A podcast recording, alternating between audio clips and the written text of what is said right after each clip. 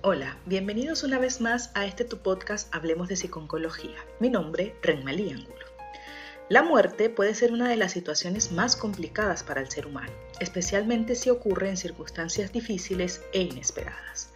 En esta oportunidad hablaremos del duelo e intentaré darte algunas herramientas que te ayudarán en estas circunstancias. ¿Comenzamos? La muerte de un ser querido puede resultar una de las experiencias más traumáticas para una persona. El duelo es la reacción emocional que se da ante esa pérdida. Estas reacciones son universales, afectan a las diferentes dimensiones de la persona y suelen expresarse de forma diversa según la cultura en donde se desenvuelva. La complicación del proceso de duelo conlleva a una serie de manifestaciones clínicas que vulneran y comprometen la salud física y emocional del doliente y por ello requieren ser atendidas por profesionales que puedan aliviar el sufrimiento consecuente. Si bien es cierto que el duelo es un proceso doloroso, también se trata de un proceso normal que busca la adaptación del individuo a esta nueva circunstancia. Elaborar el duelo significa ponerse en contacto con el vacío que ha dejado la pérdida de lo que no está. Valorar su importancia y soportar el sufrimiento y la frustración que comporta su ausencia. Completar el proceso de duelo, según varios autores, significa que somos capaces de recordar lo perdido sintiendo poco o ningún dolor. Cuando se ha aprendido a vivir sin la persona que ya no está cuando se ha dejado de vivir en el pasado y se puede invertir la energía en la vida presente y en los vivos que nos rodean. Durante el proceso de duelo se pueden experimentar sensaciones corporales diversas, así como realizar conductas que están directamente relacionadas con la pérdida, el dolor y el sufrimiento.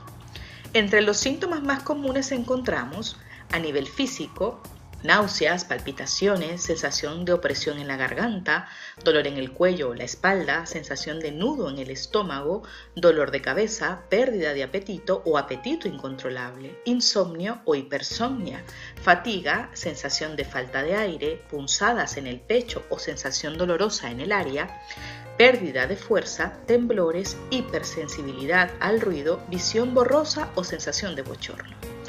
Entre las conductas más comunes durante la pérdida podemos encontrar el llorar con frecuencia, suspirar, buscar y llamar al ser querido que no está, querer estar solo y evitar a otras personas, dormir poco o en exceso, distracciones, olvidos o falta de concentración, sueños perturbadores o pesadillas, falta de interés por las relaciones sexuales, incapacidad para mantenerse quieto o la apatía. Es importante tener en cuenta que no todas las personas experimentan estos síntomas y que no tienen por qué presentarse ante el proceso de duelo todos al mismo tiempo.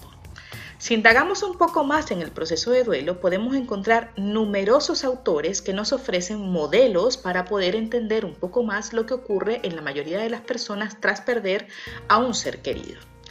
Las pérdidas generan siempre una respuesta emocional desagradable. Perder a un ser querido deja una herida. Dejar la casa paterna deja una herida. Irse a vivir a otro país también deja una herida. Romper un matrimonio es una herida. Cada pérdida funciona como una interrupción en la continuidad de lo cotidiano y por lo tanto generará un duelo. La mayoría de los modelos explicativos del proceso de duelo nos hablan de fases, estas fases nos hablan de las reacciones que una persona experimenta durante la pérdida y de las tareas que debe realizar para afrontar esta pérdida, o en palabras más poéticas que nos ayuden a atravesar el camino de las lágrimas. La primera fase es la incredulidad. Cuando enfrentamos la muerte de alguien muy querido, lo primero que sucede es que no creemos lo que ha ocurrido. Nos decimos muchas veces, no puede ser. Consideramos que puede tratarse de un error es una etapa de incredulidad o shock. Hay un impasse, un momento de negación y de cuestionamiento donde no hay dolor. La sorpresa y el impacto nos lleva a un proceso de confusión donde no entendemos lo que nos dicen. En esta fase experimentamos una especie de parálisis. Podemos tener un momento de absoluta parálisis de nuestras emociones, percepciones y vivencias. También experimentamos negación y desconfianza. Se experimenta una sensación incómoda entre el no saber qué hacer y el deseo de salir corriendo hacia un lugar donde esto no esté pasando. También es una etapa cargada de fantasías. Surge el deseo de despertar y que todo lo ocurrido no sea más que un sueño. Esta etapa puede durar segundos, minutos, horas o días, en el caso del duelo normal, o puede volverse una negación feroz y brutal donde la persona no entiende nada y no sabe lo que pasa, como ocurre en los duelos más complicados. La segunda fase es la regresión, que suele ocurrir luego de que la persona trata de ignorar lo que ocurre. Hay una súbita conciencia de la pérdida de la muerte.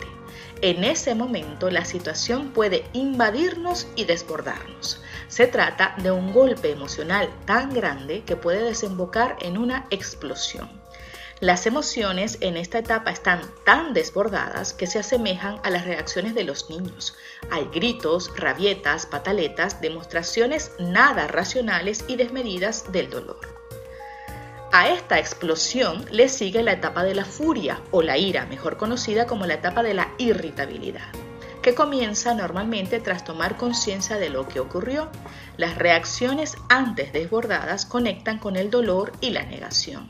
Llega por lo general la furia que tiene la función de anclarnos con la realidad y prepararnos para lo que sigue busca terminar con el desborde de la etapa anterior e intenta protegernos por un tiempo más de la tristeza intensa. Después de la irritabilidad puede aparecer la culpa, donde la persona puede llegar a sentirse culpable por diferentes razones. Por enojarnos por la muerte de nuestro ser amado, podemos enojarnos con Dios por no haber podido evitar la muerte, enojarnos con las circunstancias y un largo etcétera. La culpa es la manera de decretar irracionalmente que de alguna manera podríamos haber evitado la muerte. La quinta etapa es la desolación o tristeza.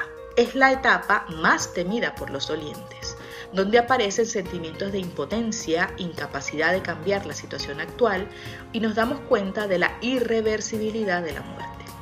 También pueden aparecer sentimientos de soledad, la soledad de estar sin el otro, con esos espacios que ahora quedarán vacíos.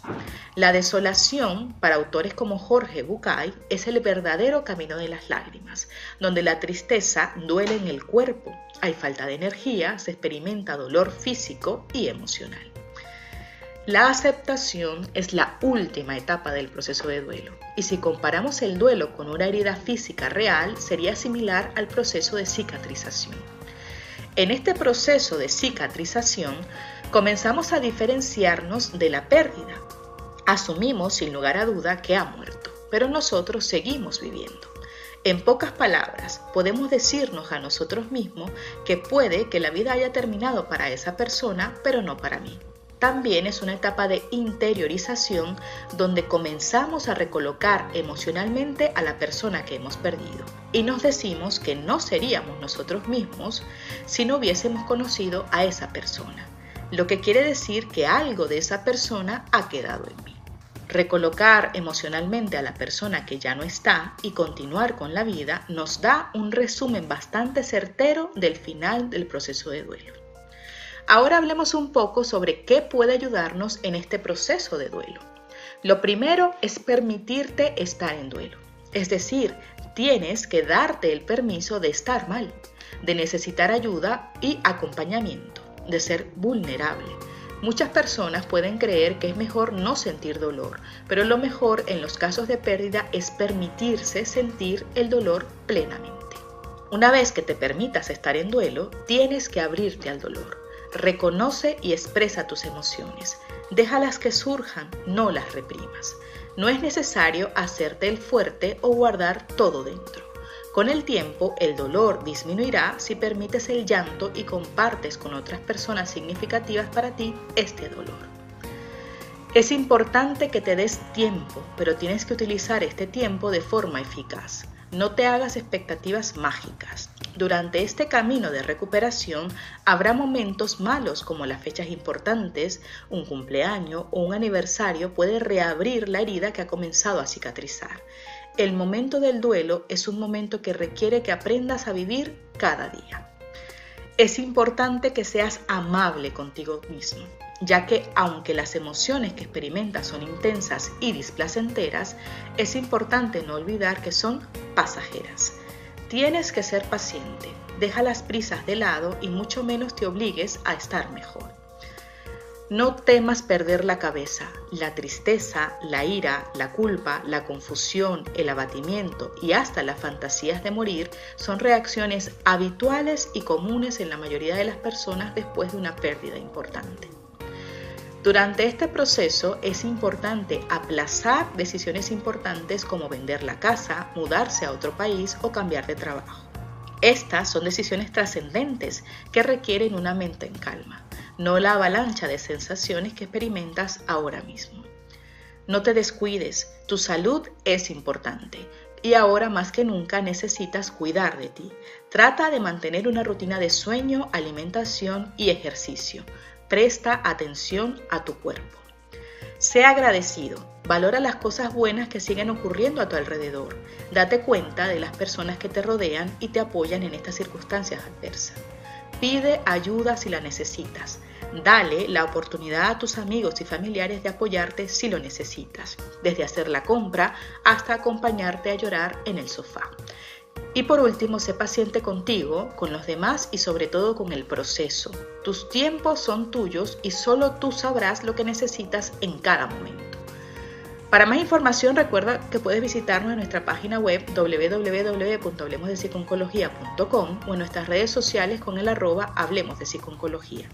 No olvides suscribirte a nuestro canal de YouTube y de activar las notificaciones para no perderte ninguno de nuestros episodios. También estamos en Patreon por si quieres colaborar con nosotros y convertirte en uno de nuestros habladores. Gracias por escucharnos, seguiremos hablando.